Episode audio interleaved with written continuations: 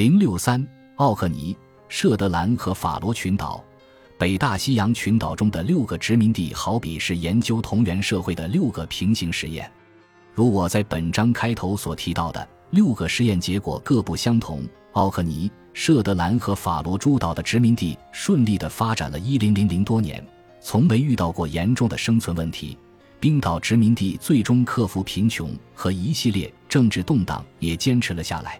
格陵兰的维京社会只存在四百五十年，而文兰殖民地则不到十年就弃甲而逃。这些截然不同的结果，显然与各地区之间的环境差异密切相关。对此，最主要的四个环境变因如下：船只从挪威和英国出发所需要的航行时间和海洋距离，来自非维京居民的阻力，发展农业的合适性，特别是纬度和气候环境的脆弱性，尤其是土壤侵蚀和森林消失等问题。在这六个实验结果中，能够对其做出解释的因素只有四个，我们不能苛求他们像太平洋地区那样有八十一种实验结果和九种因素。可靠的统计分析需要更多单独实验结果，因此在太平洋地区，单凭统计分析便能断定各种因素的重要程度。然而，在北大西洋地区，自然实验的数量远不够实现这一目的。如果一个统计学家只掌握这么点信息，必然会宣称维京人的问题无法解决。当历史学家企图通过比较法来研究人类历史，会常常碰到这种困境：可能的单独变因太多，零星几个实验结果无法从统计上确立各种变因的重要性。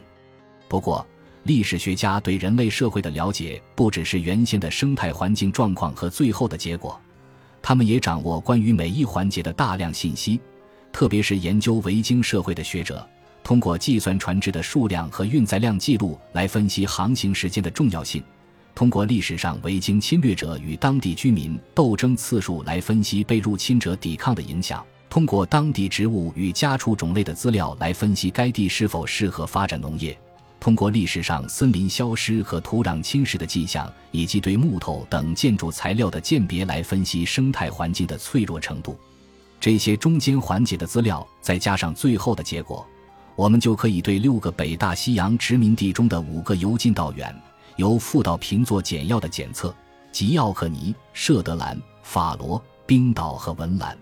在接下来的两章中，我将对格陵兰维京社会做进一步的详细探讨。奥克尼群岛离不列颠北端不远，被巨大的天然海港斯卡帕湾包围。是英国海军在两次世界大战中重要的基地。从苏格兰最北端地约翰欧格罗兹到奥克尼岛的最短距离只有十一英里，而从奥克尼乘维京船不到二十四小时就能到挪威。因此，挪威的维京人不费吹灰之力便能入侵奥克尼，也能从挪威或不列颠进出口任何物品。奥克尼群岛就是所谓的大陆岛。曾与不列颠同属于一块陆地。十四零零零年前，由于冰川期结束，海平面上升，因此与不列颠诸岛分开。许多陆上哺乳动物如麋鹿、水獭和野兔穿过路桥来到奥克尼，使那里成为狩猎的好去处。入侵的维京人很快征服了当地土著皮克特人。除文兰以外，奥克尼群岛是维京人北大西洋殖民地中最南的一个。位于湾流之中，气候温和。由于冰河作用，该地土壤肥沃厚实，没有严重的侵蚀问题。因此，在维京人到来之前，皮克特人已经开始在奥克尼群岛上垦荒耕种。维京人抵达奥克尼后，继续务农，直到今天，作物产量仍然很高。现代奥克尼出口的农产品有牛肉、鸡蛋、猪肉、奶酪和一些农作物。维京人在公元800年左右攻下奥克尼群岛，并将这些岛屿作为基地，用以劫掠附近的不列颠和爱尔兰，并在奥克尼群岛建立了一个富裕、强大和独立的挪威王国。维京人的财富可体现在公元950年，他们将17磅重的银块埋于地下，这足以与斯堪的纳维亚大陆最大的银块相媲美，使北大西洋其他的岛屿望尘莫及。另外，建于12世纪的圣马格努斯大教堂也是财富的一大象征，该教堂深得不列颠雄伟的杜伦大教堂的精髓。公元一千四百七十二年，由于王朝政治间一些琐碎的原因，奥克尼群岛的统治权从挪威转至苏格兰，但岛上的居民一直到十八世纪都在使用挪威方言。今日生活在奥克尼群岛上的皮克特人和挪威人的后裔，因为北海石油而致富。上述对奥克尼群岛的描述，有一部分也能用于下一个北大西洋殖民地，即舍德兰群岛。最早住在该岛的是皮克特农民，九世纪被维京人占领，然后在一千四百七十二年归于苏格兰统治。其后一段时期，居民们仍然讲挪威语，近年来也因北海石油致富。舍德兰群岛与奥克尼群岛的差别在于，前者的地理位置更靠北、更偏僻，风力更强，土壤较为贫瘠，农业生产力较低。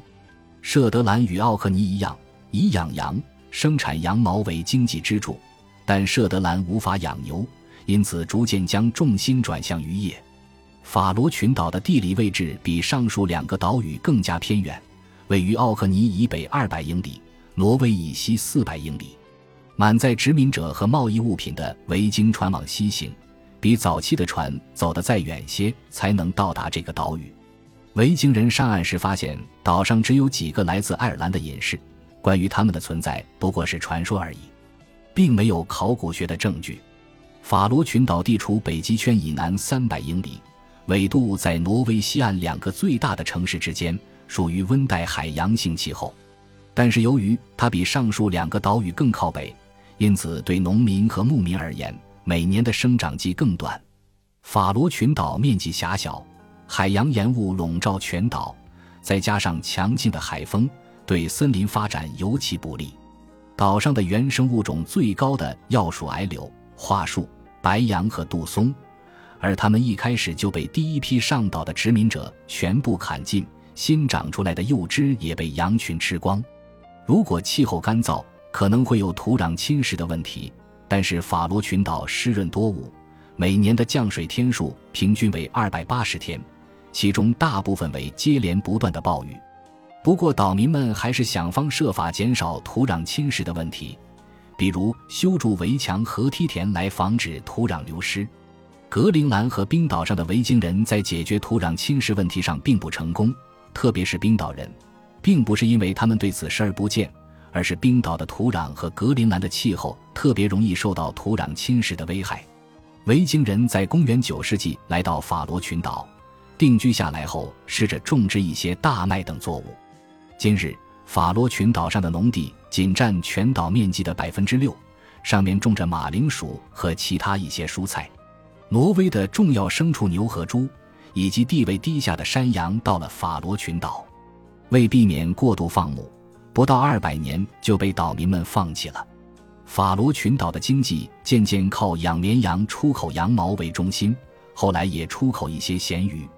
现在的法罗群岛还出口鳕鱼、大比目鱼和养殖三文鱼的鱼干。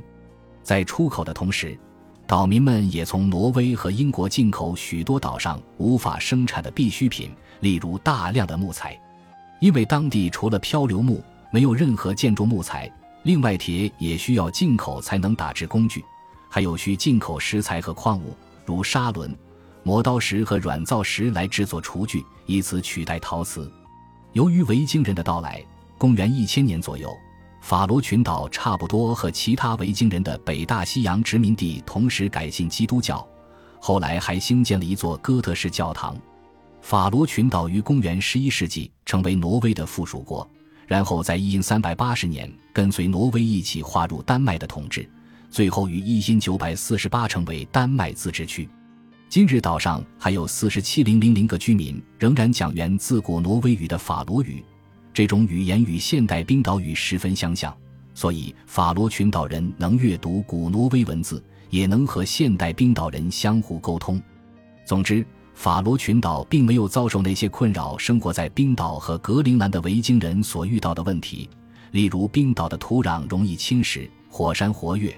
而格陵兰则有生长季短、气候干燥、位置偏远且当地人不友善等问题。虽然法罗群岛的地理位置比设德兰和奥克尼更为偏僻，当地自然资源比奥克尼更为贫瘠，但是岛民们可以进口大量的必需品，因此生存不成问题，不像格陵兰人无可选择。